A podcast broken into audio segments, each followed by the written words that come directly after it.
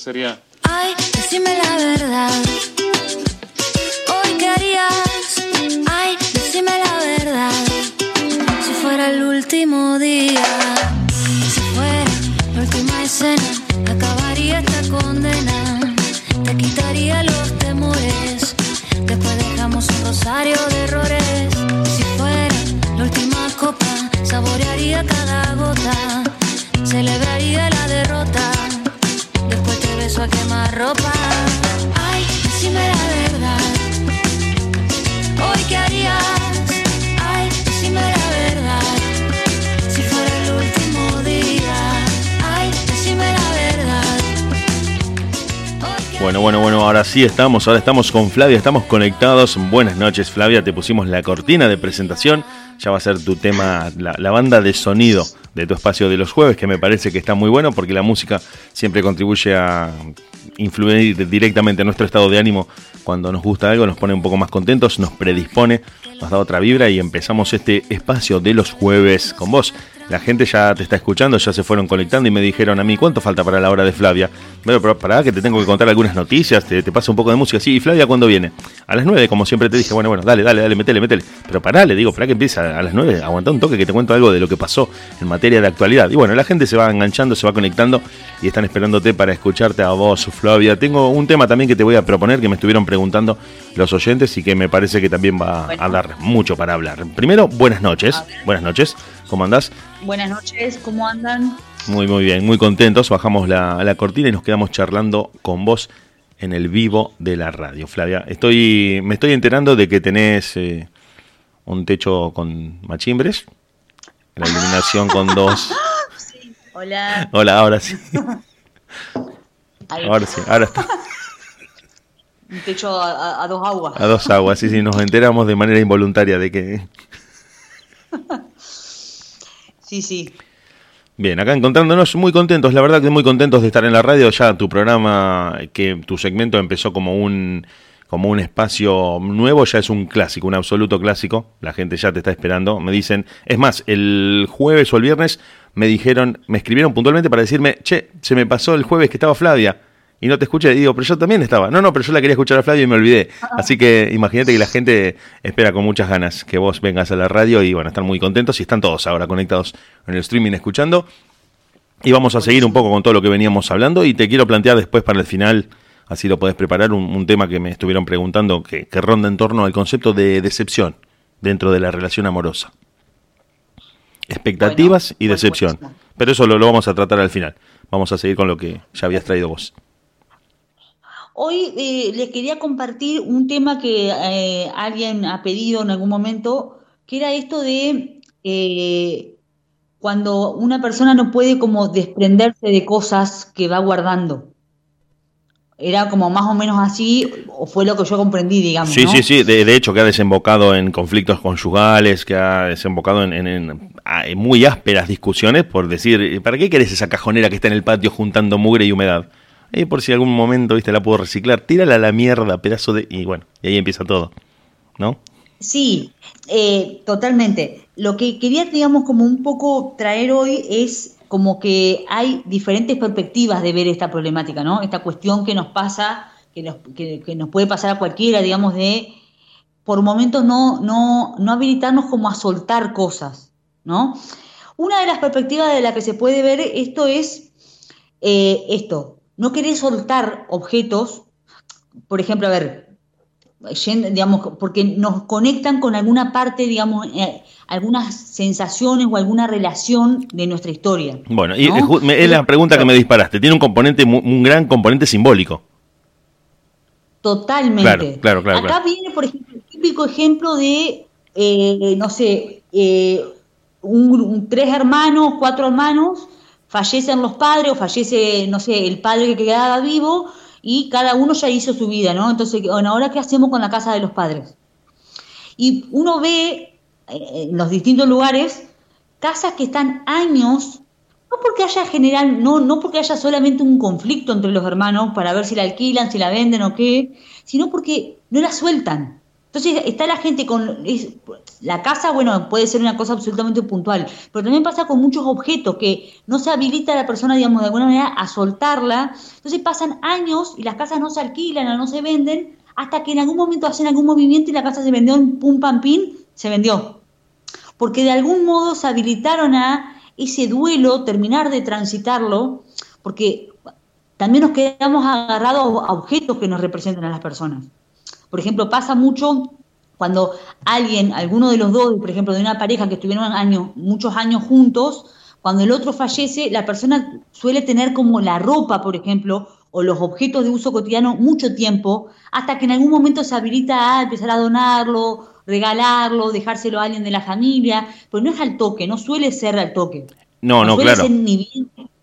Creo que también va acompañando el, el, acompaña de alguna manera también el proceso del duelo, y el procesamiento de toda esa de ese desprendimiento de una persona que ya no va a volver y esos objetos todavía recrean su presencia de alguna manera y cuando ya dejan de entre comillas de cumplir su función de marcar la presencia de la persona cuando ya ha sido completamente procesado y asimilado el duelo ya me parece que llega el momento naturalmente por su propia maduración de decir bueno eh, los regalos los dono los dejo en la puerta para que se lo lleven. Bueno, eso sería como, como el proceso, digamos, que uno podría decir dentro de lo esperable. El tema es cuando nos empieza a pasar como muchísimos años, ¿no? Como un tiempo que uno dice, bueno, este duelo ya está, como ya pasó cierto tiempo.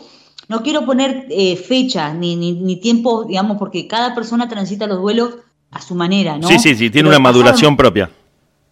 Claro, tiene como una maduración propia. Pero pasaron, no sé, 15 años, ponele, y la persona no se habilita a poder soltar ciertos objetos. Entonces, acá viene la cuestión de los actos simbólicos, ¿no? Que pueden ser, digamos, que esto está relacionado con el inconsciente es simbólico, ¿no? Que hace, hace un par de encuentros atrás estuvimos hablando de las leyes del inconsciente, de cómo funciona.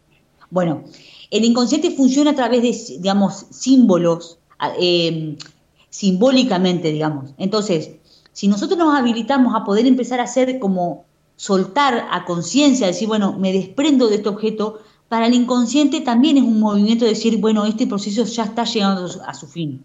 Puede ser que nosotros solo no lo podamos hacer, pero un día uno se levanta y dice, bueno, a ver, hoy necesito hacer un movimiento diferente. ¿Se entiende lo que digo? Digamos, como eh. un proceso eh, que uno tome la decisión de decir, bueno, hoy o, en este tiempo me voy a dar lugar para poder desprenderme de esto, porque siento que me mantiene atado a esa historia, a esa relación de pareja que ya no es, a, esa etapa de mi vida, no sé, nos puede pasar de diferentes maneras, que no nos habilitemos a, por ejemplo, no sé, gente que guarda, eh, por ejemplo, alguna persona que tiene colecciones de cosas, de, por ejemplo, en su adolescencia juntaba, no sé, latitas de cervezas de distintas marcas del mundo y empezó a coleccionar. Y hoy tiene no sé cuántos años, ponele 50 y algo, y anda por la vida con esa bolsa o 15 bolsas llenas de latitas. Claro, que te, surge decirle, Rolando, ¿no te parece que las figuritas ya no van más? Y te dice Rolando, pasa que eso yo las juntaba cuando tenía 14 años. Sí, pero tenés 50, Rolando. Como que, fíjate. Bueno, pero entonces, tal vez la persona te dice, no, la verdad que ya no las miro hace un montón de años, pero no las quiero dejar, no las quiero dar, si las vendiera, saldría no sé cuántos millones. Bueno, sí, pero no las vendés, no las ves, no las pones en ninguna parte de la casa donde vos las veas. ¿Para qué las guardás? Digo, ¿no? O sea, nos puede pasar con distintas áreas, distintos tipos de manera de guardar cosas que nos mantienen como atados, digamos, a cierto momento de nuestra vida, a ciertos vínculos. Eh, perdón, Flavia, eh, una cosa chiquitita. Que esto también tiene que ver, mira cómo todo termina estando relacionado con lo que vos hablabas de los tres planos en los que se daban eh, los estados de ánimo a grandes rasgos, ¿no? Que la tristeza era quedarnos anclados con el pasado y que la ansiedad era proyectar hacia el futuro algo que todavía no se había realizado. Y esto me parece que es un puente simbólico a través de los objetos físicos de seguir yendo hacia el pasado y quedarnos ahí por un momento. Y sabes también, eh, mira, te lo traigo justamente porque lo estuve viendo en estos días y estuve eh, muchas veces eh, viéndolo en internet, la gran cantidad de visitas que tienen en las plataformas de videos, los programas viejos, las series viejas o algunas escenas de series muy viejas, y vos lees los comentarios, y es prácticamente una forma más abstracta aún de lo simbólico porque dicen esto me recuerda cuando yo tenía 10 años y miraba esta serie. Me, hace acordar en la casa en la que yo vivía, esta serie me recuerda a mi papá, me recuerda a mi abuelo. Entonces es como una vuelta de tuerca a lo simbólico porque ya ni siquiera es un objeto, sino eh, el ver un video o un contenido audiovisual, bueno, generalmente de video, que tiene que está atado a, esos, eh, a esas prácticas de consumo de la adolescencia, de la infancia, es decir, eh, reponen el zorro, por ejemplo, que es una noticia que estuvo dando vueltas en las redes ahora y que volvió por el pedido de los fans y porque también Canal 13 no quiere meter actores ni panelistas en sus programas y le sale mucho más barato reponer el zorro. Y la gente lo primero que hace es, a partir de esa noticia de que el zorro va a ser repuesto, utilizarlo como objeto para recordar un montón de experiencias que tuvo en su niñez, en su infancia, en su adolescencia, gracias a esa serie. totalmente, o sea, nos puede pasar con películas, nos puede pasar con eh, canciones, con cierto estilo de música, nos puede pasar con fotos, con muchas cosas que nos llevan a otros momentos de nuestra vida. El tema, esto está totalmente relacionado con esto de eh, como una cosa de eh, una fina línea divisoria entre me quedo atado a lo que viví, a, me permito estar en el presente. Bueno, esto de los objetos es como un ida y vuelta constante en eso. Entonces, la, cuestión de, la, como de tener constantemente cosas guardadas, la podemos ver desde este lugar del valor emocional que le damos, y que acá me permito recomendar eh, una serie que está en Netflix, eh, que se basa en un libro, eh, que es el método este de Maricondo. Ah, bien, sí, sí, sí, muy, muy de moda, claro. Se grabó, una serie donde son una serie de capítulos, como 8 o 9, no me acuerdo cuántos, donde van mostrando, digamos, diferentes eh, como supuestas escenas, digamos, que ella va a la casa de alguna familia o de alguna persona y la acompaña en el proceso de ir, digamos, como desarmando de algún modo lo que esa persona tiene armado en su casa, en cantidad de objetos, en las distintas áreas de la casa. Lo que me pareció como muy interesante de esa perspectiva del orden es como poder dividir los objetos que tenemos, digamos, que se tienen en la casa y cómo hacer para desprenderse. Ella habla de la conexión emocional con cada objeto. Si yo lo siento y digo, este objeto necesito, tengo, tengo ganas de que esté conmigo todavía un tiempo más, me genera alegría. Bueno, perfecto, entonces dejarlo. Suena como tonto eh, o demasiado como abstracto. No, no, en realidad no, Flavia. no, los objetos tienen una carga emocional. Pero por supuesto, ¿sabes por qué también? Te lo digo porque lo que estás diciendo está buenísimo. Porque además, eh, Kondo, que tiene ascendencia oriental, creo que en alguna de sus charlas o alguien que estaba eh, nombrándola a ella, eh, trajo a cuenta un proverbio oriental de Japón y de los países orientales que decía algo así como, si quieres conocer el alma de alguien, visita su casa. De una, sí. Entonces, va un poco por ahí, por decir, bueno, capaz que vos en este momento no lo notás, pero tirar esas porquerías que tenés en el patio va a tener un impacto espiritual en vos. Porque lo físico nos conecta. Sí. y no solo las porquerías que tenés en el patio, tal vez es un objeto que para vos tiene mucho valor y lo tenés en el medio de la sala de tu casa. Ni siquiera es solo las porquerías, sino algo que, por ejemplo, no sé, la mesa de la abuela. Sí, sí, tal vez tenga mucha carga emocional para vos.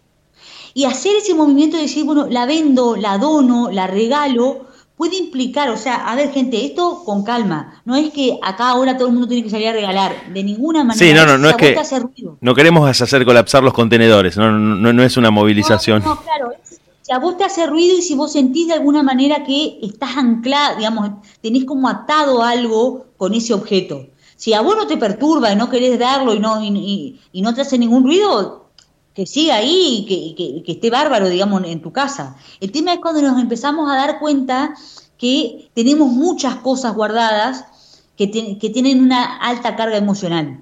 Ahí está el asunto. Eh, y entonces lo que me quedaba como pensando, digamos, en relación a esto es también, por un lado, esa serie que está buena porque habla de cómo poder ir conectándonos con los objetos, hace cuánto tiempo los usamos, hace cuánto tiempo ya no los usamos. Entonces eso también nos da como un, un parámetro de realmente yo necesito que esté en mi vida o no. Si tengo, no sé, por ejemplo, una campera que hace dos años no la uso, bueno, ¿qué me hace creer que ahora la voy a usar? ¿No? Algo así. Sí, sí, que justamente eh, son vínculos que no registramos con los objetos. Que uno, uno los tiene totalmente incorporados de manera automática y no, no sabe si eso es así. Eh, y ahí como que empezás a reflexionar y a ir de manera recursiva a decir, para, este velador, ¿cuánto hace que lo tengo? Y hace 30 años que está en la mesita de luz. Era de mi abuelo, que se lo dio a mi papá, que mi papá me lo dio a mí, me dijo, pibe, no compres veladores. Este viene en la familia y vos decís, pero cada vez que lo, ven, lo veo me pega un bajón que, porque me acuerdo de mi abuelo prendiendo la luz. Entonces vos decís, ¿para qué voy a sufrir con este velador? Lo revoleo. Bueno, eso, eso sería una posibilidad, que vos lo veas a ese objeto y te genere tristeza. Entonces uno se puede preguntar, quiero que este objeto siga estando en mi vida, ocupando un lugar, algo así. Y por otro lado, me, también quería como poder recomendar de alguna manera que poder ver algo del Feng Shui. El Feng Shui lo que nos plantea, mm. que en relación, digamos, a esto de las cuestiones orientales, que tienen mucha, mucho estudio, digamos, con respecto a esto, eh, es energéticamente cómo eh, distribuimos los objetos en nuestra casa. Entonces, cuando uno tiene muy cargada la casa de cosas, con muchos objetos, mucha, mucho adornito, mucha cosita guardada, los cajones repletos y cosa y cosa y cosa, lo que nos plantea el Feng Shui, y, depende también cómo está ubicado con respecto a los puntos cardinales, con respecto a las puertas, las ventanas, eh, la posición de la cama, distintas cosas, nos hablan de la, si fluye o no la energía por, por los lugares. Si uno tiene atiborrado el, digamos, los lugares llenos de cosas, bueno, la energía puede estar estancada. Eh, bueno, nos van planteando distintas cuestiones que obviamente no tengo un estudio hecho al respecto, entonces simplemente decir, está bueno que lo puedan ver, digamos, si les resuena algo de esto, son teorías interesantes que nos pueden quiero, quiero hacer una acotación con eso. Yo, yo, tampoco tengo hecho un estudio de Feng Shui, pero el hecho de que provenga de una cultura milenaria me inspira respeto. Porque las culturas generalmente milenarias, como la oriental, desde donde viene el Feng Shui, principalmente la China, están entrenados en la observación de la cultura humana, de la conducta humana, durante mm, cientos de generaciones. Por eso ellos han elaborado ciertas costumbres y ciertas creencias, no tanto en una conexión con el cosmos, sino más bien en una observación del comportamiento humano, durante miles de años. Y justamente lo que decís del Feng Shui, de esta orientación de los objetos en función de los puntos cardinales y de la energía, tiene directa relación para ellos con cómo vos te conectás con el entorno. Al punto de que eh, el Palacio Imperial en Beijing está eh, puesto de espaldas a una montaña para ser protegido de cualquier mala energía que pueda perjudicarlo. Los supermercados chinos, por ejemplo, no se ubican en las esquinas, porque para ellos es una confluencia de dos energías distintas, y siempre están a mitad de cuadra o cerca de la esquina, pero no directamente en la esquina, que es una creencia que nosotros, por ejemplo, comercialmente, Siempre sentimos que para que un negocio funcione tiene que estar directamente en la esquina. Tiene que estar en la, puerta, tiene que estar en la esquina para que la gente se encuentre ahí como un embudo y entre a nuestro negocio. Y los chinos piensan exactamente al revés. Dicen, no, esa confluencia de dos energías tan distintas me va a terminar perjudicando. Y dicen que, bueno, hay una forma de amueblar la casa en función de lo que el Feng Shui dictamina. Y ellos mismos no son partidarios de las casas grandes. Son partidarios de necesitar lo mínimo indispensable para descansar, para comer y para asearse y decir, no, no tengo cuatro habitaciones, la sala de piano, la sala de costura, eh, la sala de, estar y otra cocina aparte. No, no, no. Se reduce todo para que el hombre no, cause tanto impacto en el entorno. Una mirada más minimalista, digamos, ¿no? De, justamente. menos cantidad de objetos, menos cantidad de cosas a la vista. Como que se plantea también esto, si uno tiene muy cargada la vista de cosas, eh, eso también estresa y, y, nos deja, digamos, que en el ambiente gire la energía, como que la habite. Sí, totalmente, y también plantean cosas en relación a, los espejos, a las plantas, hay un montón de cuestiones que van teniendo en cuenta que están súper interesantes. Pero bueno, lo quería traer como un dato. no, pero es que, pasa que, lo que todo lo que vos traes, Flavia, es tan interesante que nos permite hablar durante horas de esto, porque eh, primero que está todo relacionado, segundo que es interesantísimo porque nos toca a todos no es un tema que estamos tratando de, entre especialistas o algo muy restringido a una práctica, sino que es algo con lo que todos convivimos. Y no puedo evitar traer, bueno, detesto ser autorreferencial en la radio, no me gusta contar cosas mías, pero esto que te quiero contar tiene que ver con el Feng Shui, con la arquitectura y con lo que vos decís del estrés que provoca la falta de contacto con la naturaleza. Yo estuve trabajando durante mucho tiempo en una escuela, que en una localidad acá aledaña a Rosario, vecina, donde trajeron en su momento, cuando la empezaron a construir, a un arquitecto que había estado en, Oriente, había estado viviendo en Japón y en algunos países orientales, eh, trabajando como arquitecto, y por eh, decisión de él y por el diseño de él, hizo que la escuela, todos los salones de la escuela tuvieran una pared completamente vidriada que daba a, un, a patios internos llenos de árboles. y que por unos tragaluces que están altos entraba la luz del sol. Una, una orientación excelente tiene la escuela desde el punto de vista arquitectónico. Y no tenés forma, no hay, pero te- ni queriendo hacer fuerza podés estresarte trabajando en esa escuela. Porque apenas mirás de costado a tu derecha y tenés árboles verdes, ves que se agitan las hojas, hay arbustos, ves el césped, y no hay forma, y entra la luz desde arriba como si vos estuvieras al aire libre. Y aunque uno diga, no, eso es una pavada, ¿qué tiene que ver eso con lo que estás haciendo dentro del aula? Tiene directa influencia, pero directa. Porque yo, si vos me decís contra eso, yo siempre eh, antepongo el argumento de, bueno, si te parece que no tiene tanta influencia, vamos a diseñar eh, salones en los sótanos. A ver si sentís lo mismo y la pasás de la misma manera. Totalmente. Entonces ahí Bueno, empieza a cambiar la hablando cosa. de esto, hablando de esto, es una cosa cotidiana que nos seguramente nos pasa a todos. Vos un día te levantás, no sé, por ejemplo, un sábado, un domingo que uno dice, bueno, la, de- la mayoría no trabajamos, ¿no? O sea, hay mucha gente que sí trabaja, pero ponele que vos digas, bueno, no sé, un día que vos no trabajes, que no te tengas que levantar temprano con horario. Vos te y uno lo primero que hace es abrir una ventana. ¿no? Si estás bien anímicamente, te sentís bien, abrir una ventana para ver el clima, a ver cómo está el día.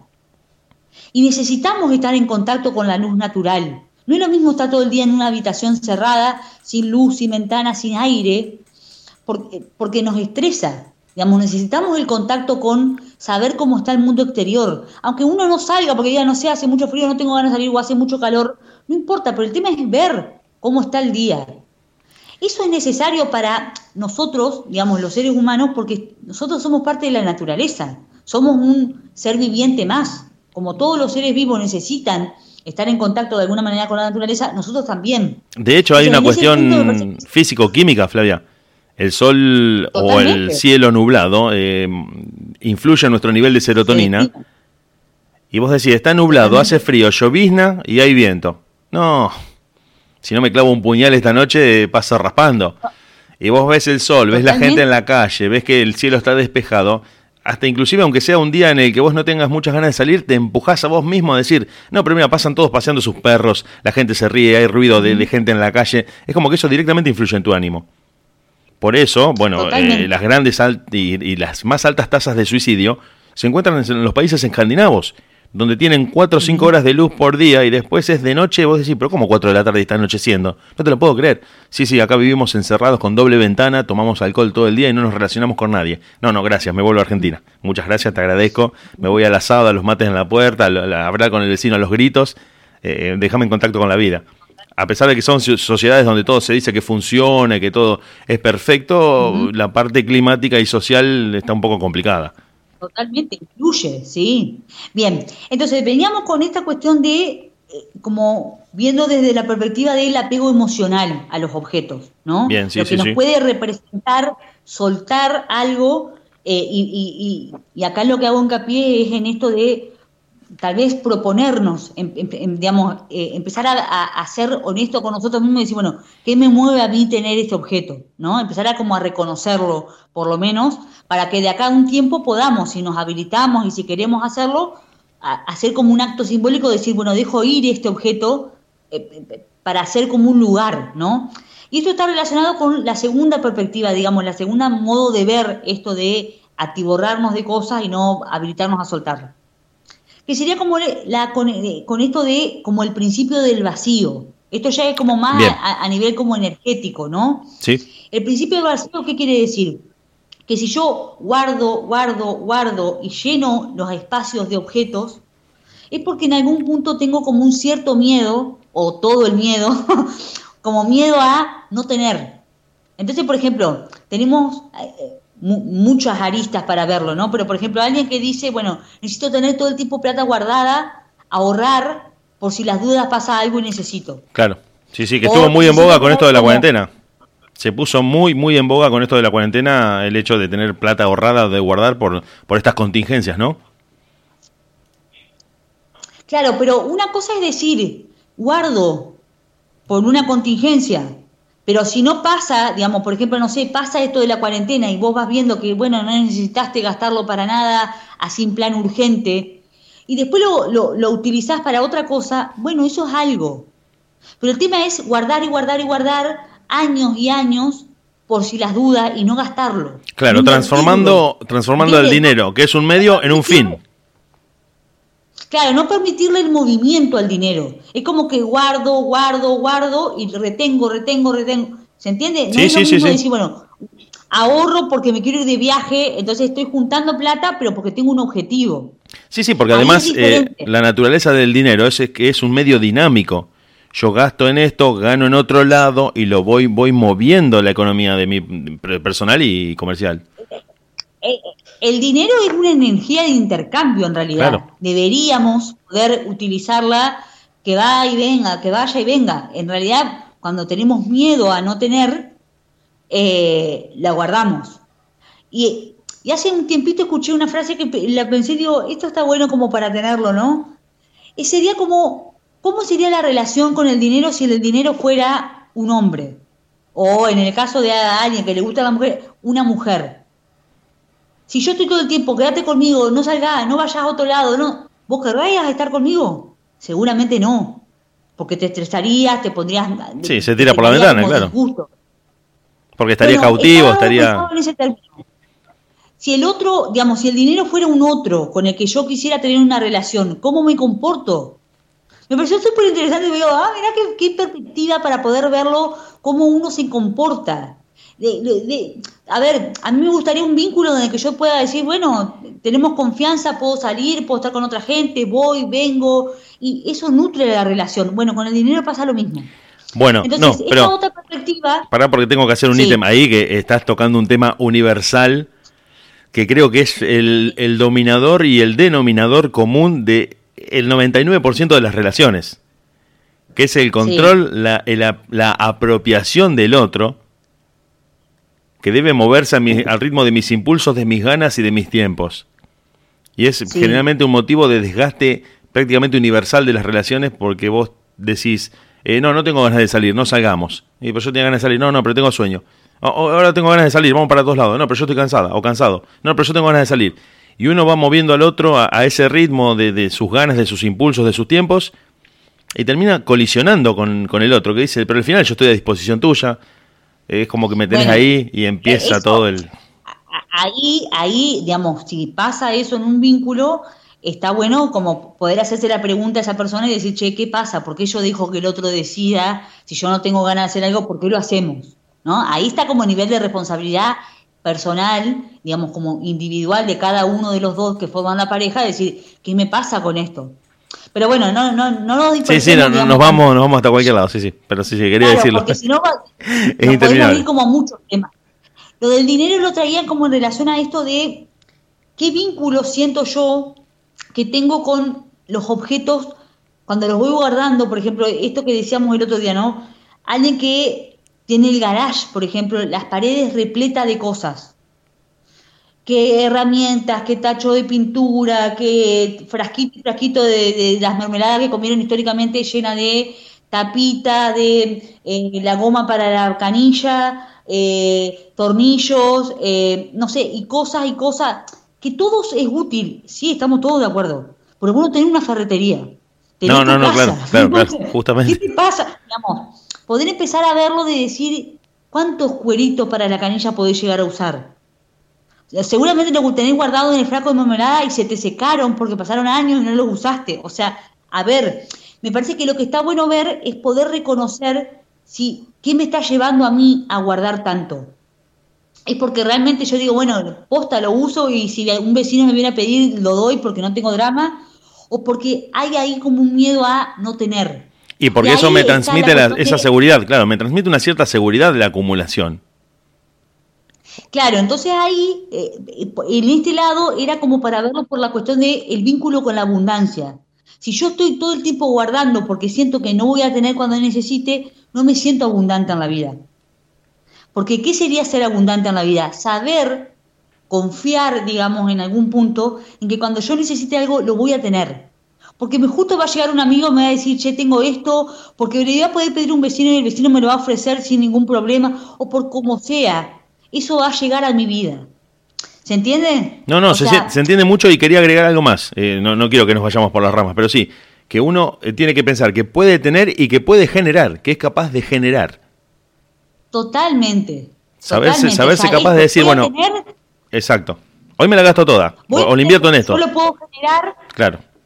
A partir de trabajar, a partir de, de, poder conectarme con alguien que tenga trabajo, que tenga alguna actividad, o generar, y si no, por ahí hacerlo extensivo, no solo el dinero, sino cualquier eh, tipo de, de, relación con el, con el afuera de mi persona.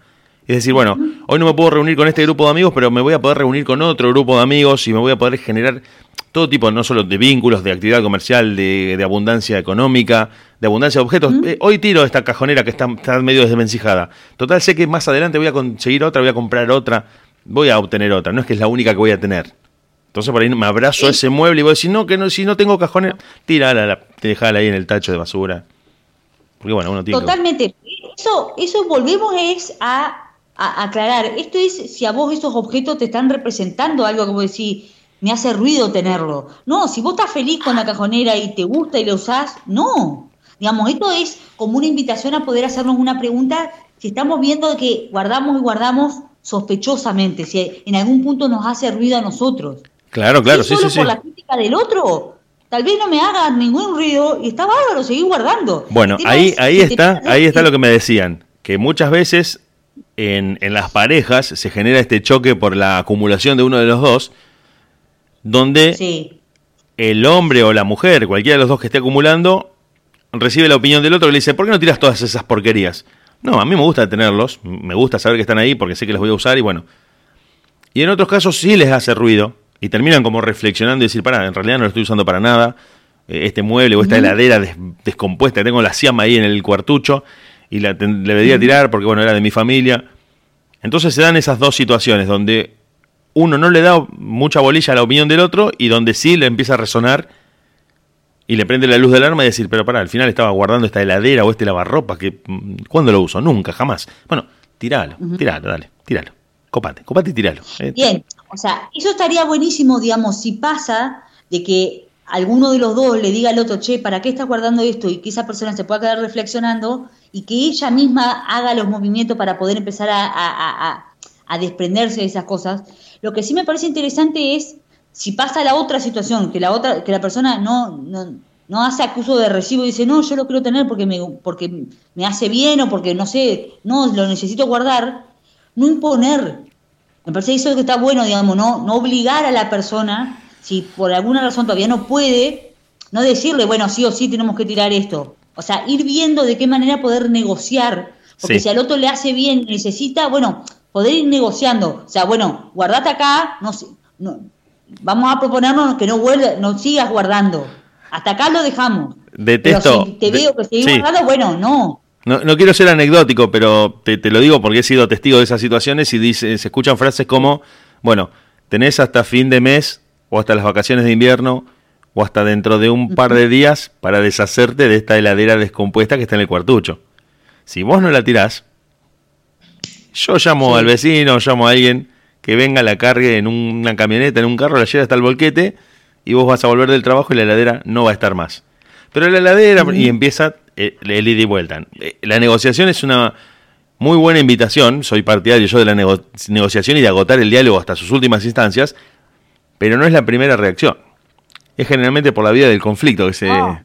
se resuelven ese tipo de situaciones donde te dicen, ¿qué te dije del ropero? Que está todo podrido y lleno de humedad. Y no, pero bueno, hoy no lo voy a tirar porque ya es de noche, estamos por comer. Pero si en una semana, 15 días o a fin de mes este ropero no desaparece, y ahí se, se desata un tsunami de discusiones en torno a que justamente la persona que quiere deshacerse de ese objeto no siente ningún tipo de vínculo ni, ni simbólico, ni afectivo, ni de ningún tipo, ni de utilitario con ese objeto, y la otra persona sí. Aunque sabe que no le sirve para nada, dice, pero me hace acordar, o, o, lo quiero tener, o me da miedo por ahí no volver a comprar un ropero, bueno, cualquiera que sean los motivos, y eso genera esa discordancia. Porque la otra persona se siente tan desconectada que siente una, una facilidad enorme para deshacerse.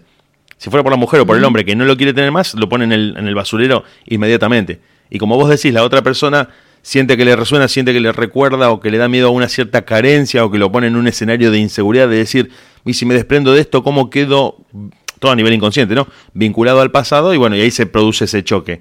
Porque es muy distinto el punto de vista de cada uno. Uno está totalmente desconectado y el otro está muy agarrado. Pero me parece, me parece que si eso llega a suceder, digamos, en, en alguna persona que esté escuchando esto, si llega a pasar en alguna relación, de, digamos, que, pase este, este, cuadro de situación, tal vez en una relación de pareja, tal vez en alguien que están conviviendo, lo que sea, es, bueno, poder empezar a ponerlo sobre la mesa y decir, bueno, a ver, esto está, ¿cómo lo, cómo lo podemos resolver? ¿No? La persona que está, que está diciendo, a ver, no, yo no lo puedo soltar a esto, no lo quiero soltar pero empieza a ver prácticamente que no lo usa para nada, bueno, tal vez poder comprometerse internamente y decir, bueno, tal vez es momento de dejarlo, de dejarlo ir, ¿no? Sí, sí, y que muchas veces puede tener la sorpresa de que te termina haciendo bien. Claro, pero es el proceso como propio de la persona. Me parece que, digamos, obligarlo y violentarlo y sacarlo a la fuerza, no sé si va a ser tan bueno. No, no, no, seguramente. Me parece que el punto es, me parece que el punto es que sea una invitación para la, persona que está sintiendo necesito guardar esto, ah, che, pero si hace cinco años lo tenemos ese ropero ahí, se está pudriendo y no guardamos nada, ¿para qué lo guardo?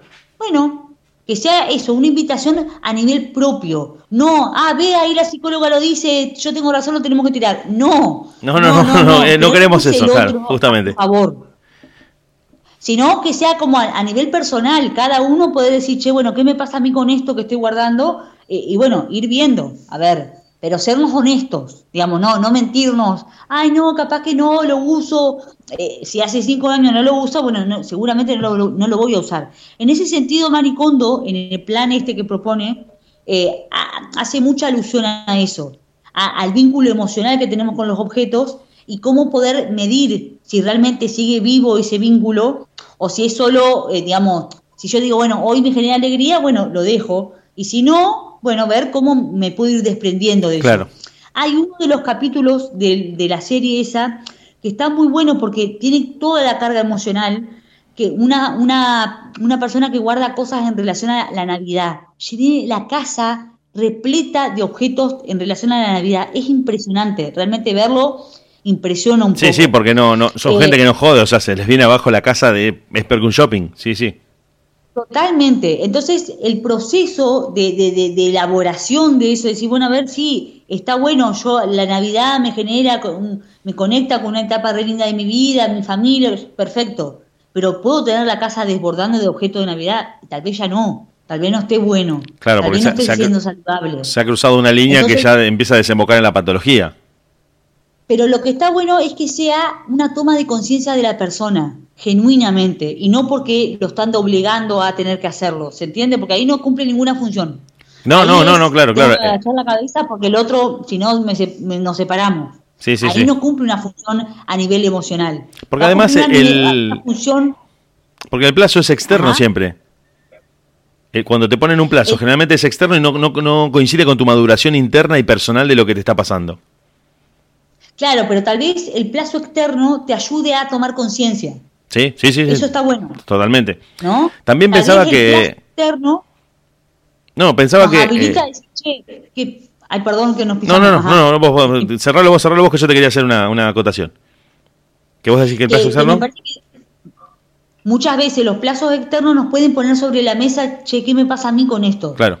Entonces, en ese punto puede estar bueno. Te despierta. Pero ser, sernos honestos a nosotros mismos, no, no mentirnos como le mentimos al otro, sino decir claramente, che, ¿qué me pasa a mí con esto? ¿Por qué lo quiero guardar? ¿A qué me remueve? Y no sé, si podemos hacer eso, buenísimo. Entonces, a partir de ahí, tomar una decisión claramente de decir, che, ¿lo quiero dejar o no? Pero me parece que esto, lo que quería traer en relación a, la abundancia es eh, permitirnos esto de conectarnos con el vacío, el poder despojarnos de ciertas cosas para darle espacio a que pueda venir algo nuevo. Claro, esto que yo decía la otra vez, ¿no? Si yo tengo mi casa llena de cosas, ¿por qué va a llegar algo nuevo? ¿Por qué va a llegar la abundancia económica, la abundancia en los vínculos, la abundancia en, cómo me siento frente a la vida, si yo me, me, lleno constantemente de cosas? Por ahí lo quería ver. No, no, es que está buenísimo porque además eh, simbólicamente representa algo que es eh, en el plano material y físico lo mismo que en lo simbólico. Si mi casa está llena de objetos, no puedo meter más nada porque no hay lugar. Entonces, si yo libero lo que ya, ya cumplió su función, lo que ya no me sirve tanto para que vengan cosas nuevas, también se produce eso con una, como una equivalencia espiritual. Si yo me libero de ciertas relaciones, de ciertos recuerdos, de ciertas melancolías que me tenían triste o que no me hacían bien, me permito otro tipo de relaciones u otro tipo de vínculos que me hagan crecer y me hagan avanzar. Eso, eso, eso es como clave, me parece, para lo que estamos charlando hoy. cuando uno hace movimientos afuera, eh, eh, digamos, a nivel físico, esto, tirar ciertos objetos, limpiar los lugares, la limpieza también tiene mucho que ver con esto. Si yo limpio y despejo y puedo ver claro, bueno, a ver qué hay acá, cuántas cosas hay, son movimientos internos. No, muchas veces no nos damos cuenta, pero la función de la limpieza físicamente también tiene que ver con eso. En ese sentido, por eso muchas veces se utiliza como en los centros yogi, en los lugares, digamos, donde se apunta la meditación, el limpiar. Si yo me permito conectarme con, estoy acá limpiando este lugar y no me voy a discusiones, no me voy a, tengo que hacer después tal cosa, es un, acto, digamos, de absoluta eh, conexión con el mundo interno. Entonces yo me permito levantarme un día y decir, ¿qué tengo en esta casa? ¿Qué cosas quiero empezar a dar? Y, lo hago, pero conectándome, sintiéndolo y no porque me están obligando, puede ser movimientos internos sumamente interesantes. Digamos, un poco lo que quería traer hoy es eso, invitarnos a todos, invitarlos a los que están escuchando y a los que puedan escucharlo después, a esto, a poder decir, bueno, ¿para qué guardo cada cosa? ¿Para qué la tengo en mi casa? Y permitirme decir, bueno, a ver, ¿qué valor emocional tiene para mí? ¿Lo quiero dejar? Bueno, perfecto, dejarlo. Y si lo quiero dar, ver, lo puedo vender, lo puedo regalar o simplemente lo doy a otra persona que lo pueda necesitar. Eh, porque eso también está bueno y eso me gusta del método de Maricondo, que nos invita a conectarnos y decir, bueno, hay cosas que la puedo vender y hay otras cosas que la puedo hacer circular a otra persona que le va a venir bien. Y otras cosas directamente tirarlo a la basura. Eso también está bueno, hacerlo en esa categoría porque a otro le puede venir bien, lo que a mí ya hoy no me resuena tenerlo. Exacto. Eh, el ejemplo, uno de ejemplo rápido, una silla, un calzado, que para mí ya no tiene valor o que me vendría bien desprenderme, a otra persona le puede venir perfecto porque no lo tiene, porque no tiene ninguna vinculación afectiva con eso y va a decir, para mí es una silla para sentarme. La encontré, me la regalaron, no sé de dónde viene ni quién la usó antes, a mí me sirve para sentarme. En cambio a vos por ahí te recuerda a la abuela o a tu expareja o esa vez que te compraste y te liberas de todo eso y la otra persona adquiere un objeto que viene entre comillas limpio para ella de toda esa carga. Dice yo la verdad que cuando llego cansado me siento en la silla y la silla termina ahí, ni, pienso en la silla. Y vos entrás y ves el respaldo de la silla y decís, uh, mi ex se apoyaba acá y me decía como qué lindo que sos. Entonces vos decís, bueno, hacemos un doble beneficio. Vos te desprendes y el otro se equipa con algo que para él no tiene esa carga. Totalmente. Y, me parece que el punto es eh, eh, esto, ¿no? Poder reconocernos que los objetos tienen una función en nuestra vida. No solo utilitario, no, no solo que cumplen, digamos, esto, una mesa para sentarse a, escribir, para sentarse a comer o lo que sea. Tienen esto, un vínculo a nivel emocional. Nosotros tenemos un vínculo a nivel emocional. Y esa es la carga mayor.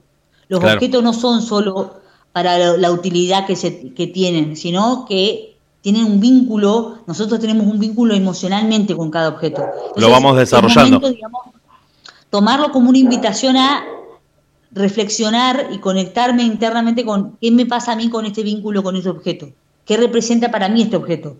Por eso me parece que no violentar al otro a te obligo a que tires si la otra persona no, todavía no se siente en condiciones de poder hacerlo. Pero sí decir, che, bueno, hagamos algo con esto. Claro, repensemos. limpiarlo, tal vez eh, sacarlo del lugar para que tome dimensión y, con, eh, digamos, eh, realmente se entere de cuánto hay guardado, no sé, ir viendo de qué manera, pero me parece que no va la cuestión de la violencia, sino invitarlo a, bueno, che, pero hagamos algo con esto. Para mí no es lo mismo que eso esté ahí o no. Nada más. Sí, no, no, eh, me parece, eh, pero súper interesante y bueno, termina, como siempre te digo, Flavia, primero que a la gente le encanta todos estos temas que vos traes y además vos lo explicás de una manera en la que termina teniendo relación con todo, aunque parece a primera vista o al principio algo aislado, termina estando relacionado con tantas áreas de nuestra vida cotidiana en la que vos decís, ¿qué puede tener que ver un ropero con mi exnovia o con mi exnovio? No, pero pará. Y cuando empezás a, a enlazar y decís, pará, estaba todo conectado es como esas películas donde ves un montón de cosas inconexas al principio y en la última media hora te dicen, bueno, ¿te acordás de esto al principio? De esto? Bueno, ah, la pelota, eran todos amigos. Y sí, y ahí te das cuenta que todo formaba parte de un todo, donde cada, cada mínimo movimiento o acción de otro terminaba repercutiendo y vos decís, uh, bueno, lo mismo en la vida. Uno dice, no, ¿qué tiene que ver esta heladera vieja de mi abuela con, la chica que conocí hace tres días? Y no. Si empezás a mirar un poco eso que no estabas viendo de manera consciente, obviamente todo esto que estamos hablando tiene como un, como un plano a nivel consciente, lo que nosotros nos podemos dar cuenta como fácilmente, y después están a planos como más sutiles, ¿no? A nivel inconsciente. Sí, sí, totalmente. Pero bueno, la, la propuesta es un poco empezar a mirarnos. Y puede ser que empecemos a mirarnos por los objetos, por lo que nos representa, eh, o tal vez, no sé, un día estoy lavando los platos y de repente me cae la ficha de que para mí tal, tal objeto que tengo en mi casa me reconecta con, otra cosa. Bueno, o sea, puede haber distintas maneras, pero la, propuesta era un poco esto, mirar eh, que los objetos tienen un valor emocional, tienen un valor, eh, esto, a nivel afectivo. Entonces, bueno, empezar a, como a revisarlo, que, si quiero que eso siga estando en mi casa o en mi vida o no. Me resulta muy interesante. Eh, bueno, vos estás en el área de la psicología y yo estoy en el área de las letras y de la comunicación. Y si hay algo que tenemos en común, muy en común, es que sabemos que las palabras no son a la ligera que uno las puede usar, sino que cada una tiene su significado propio y son decisivas. Y me gusta mucho el término que estás usando porque estás usando la palabra propuesta, que le da un matiz activo a esto que estamos charlando, porque no es, no es algo revisionista de decir, bueno, las cosas son así y nos quedamos detenidos ahí, sino que lo estás utilizando como un punto de partida de decir, bueno, el panorama es más o menos este. ¿Qué te parece si empezamos a trabajar de acá en adelante para que por ahí si hay algún cambio que meter, algo que vos decís, che, no me copa mucho, ya la agarramos de punto a la heladera Siam, es como el, como el cliché para, para pegarle, porque todo el mundo en, en estas generaciones que han pasado se han ido desprendiendo de, de cantidades industriales de heladera Siam porque bueno, durante generaciones eh, sabemos que la madre te decía, che, nena, mira, yo me casé con esta heladera, anda perfecto, cuando vos te casés te doy, te traspasaban la heladera, porque siempre fue muy caro comprarlas, bueno, por todo lo que se sabe. Y hoy vos decís, yo, mira, fui a la casa de electrodoméstico con la tarjeta, me saqué una que te hace hielo, que te pasa música y tengo la llama ahí en el cuartucho, vos decís, sí, pero pasa que la vieja te la había dado. Eh, mira, vieja, te llamo por teléfono para avisarte que cuando vengas la SIAM no va a estar más. Te, cuento, pero la verdad que ya no la soporto y quiero poner ahí una, una, cava de vinos, quiero poner. Eh, pero nena, pero ¿cómo? Y no, pasa que está todo bien, yo te sigo queriendo y no es que desprecio lo que me regalaste, sino que la heladera ya fue. Simplemente, o sea, no, me, no, me, transmite nada. Y sé que los vinos me van a poner contenta, van a venir amigos y voy a ir a buscar un tinto, un merlot ahí y la heladera, bueno. Ahora que traes esto, este, este, este ejemplo, me súper resuena, digamos, la cuestión de en relación a, los padres o en relación a alguien de nuestra familia, cuando nos dan algo, con toda la carga y todo el peso de la historia que eso tiene para nosotros, uno también puede revisar si lo quiere recibir o no. Porque si no es como tipo, ay, bueno, me lo regalan, entonces tengo que, ay, bueno, dale, está bien, gracias. Y por ahí, en este momento en mi vida, yo siento que a mí no me resuena tener eso. Entonces, ¿de qué manera me habilito amorosamente y diciendo, mira, yo sé que para vos esto tiene un peso y vos me lo estás dando porque vos querés que yo cumpla con esto y haga y todo el... Pero yo no, en este momento no, no, no, no, no va a estar bueno para mí recibirlo. Sí, sí, ¿Eso sí. es un desprecio? No. Es un, en este momento para mí, no, no quiero tenerlo. No, yo sé que vos lo haces desde el amor, yo sé que vos lo haces porque me querés cuidar, porque no sé qué, para, y, toda la, la, la, historia, ¿no? Pero poder uno decir, yo quiero esto en mi vida o no. Porque si no, recibimos cosas con el peso que eso tiene muchas veces en esto de, ay, yo me, cuando me casé me regalaron esto, entonces te lo regalo a vos que a ver si te casás. capaz que no te querés casar nada, y capaz que te querés bueno. y comprarte una heladera nueva y dale que va, hacelo. Esto lo tenemos que dejar abierto para el jueves que viene, Flavia, porque es está buenísimo. Porque muchas veces se hacía ese traspaso, de, ¿te acordás vos del vestido de novia? Y te decían, nena, yo me casé a los 25 con este vestido, te, traigo la caja para que vos te cases. Vos sí, pero si yo no me quiero casar? Y de, una, de alguna manera simbólica vos terminabas ocupando el lugar a través de la ropa, de esa manera eh, simbólica y mágica, ocupando el mismo lugar de tu mamá, que te pasaba su propio vestido, y vos te personificabas como ella, con su propio disfraz, y decía, bueno, yo me caso también como vos en la misma ceremonia, con un novio que trajeron a mi casa y que vino a pedir la mano. Y vos decís, pero yo no quiero eso para mi vida, no quiero replicar y duplicar otra vez el mismo acontecimiento. Y se producían, bueno, bueno, todas unas peleas y, pero ¿cómo, nena? ¿Me estás diciendo eso? No, no, no es que te estoy despreciando, es que yo soy otra persona, soy otra individualidad y... pero entonces, hacer ese movimiento que implica como mucho coraje y mucho valor y decir, no, bueno, no, no es, eh, eh, lo que quería traer como para cerrar, digamos, es, no es despreciar, Es decir, yo acepto tu herencia, acepto lo que me diste, acepto la vida en realidad, porque nuestra madre y nuestro padre nos dieron la vida y con eso ya está, ya es suficiente. Todo lo otro es un agregado extra.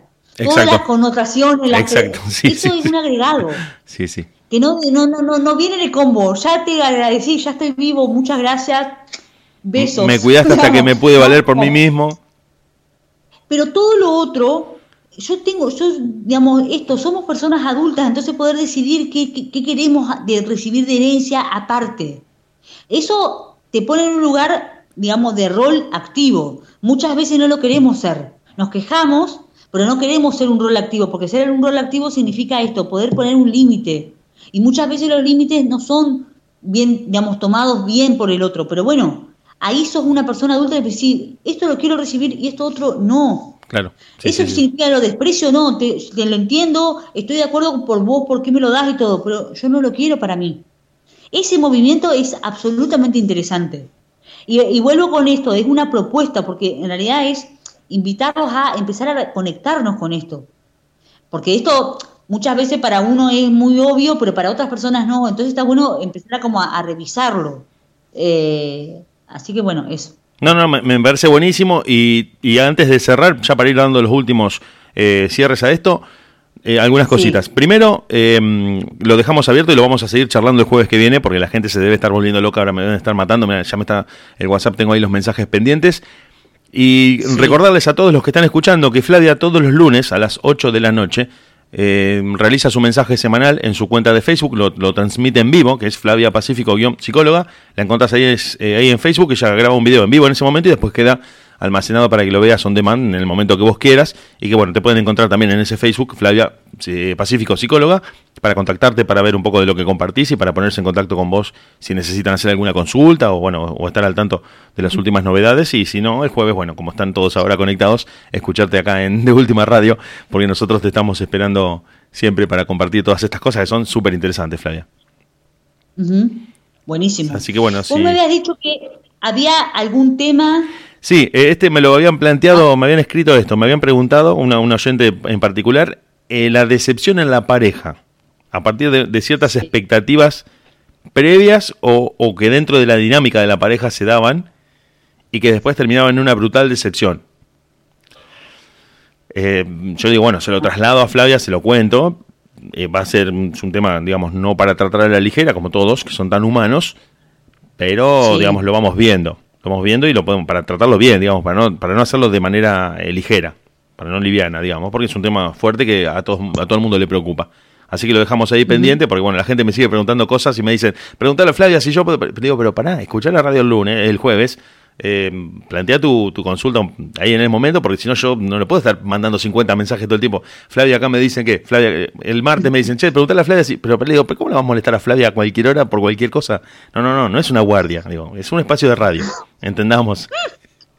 Buenísimo, entonces dale, me parece que está bárbaro este, este tema, eh, y bueno, eh, lo vamos viendo a ver en, alguno de estos jueves siguientes. Eh, lo, armo y lo, traigo a ver como para poder ir reflexionando. Buenísimo, Flavia. Bueno, entonces la invitación queda abierta otra vez eh, para el jueves que viene y ahora nos vamos con tu cortina, con la que elegiste, para despedirte a vos y nos vamos escuchando música y te despedimos. Bueno, gracias, Flavia. Nos vemos el jueves. Nos vemos el jueves que viene.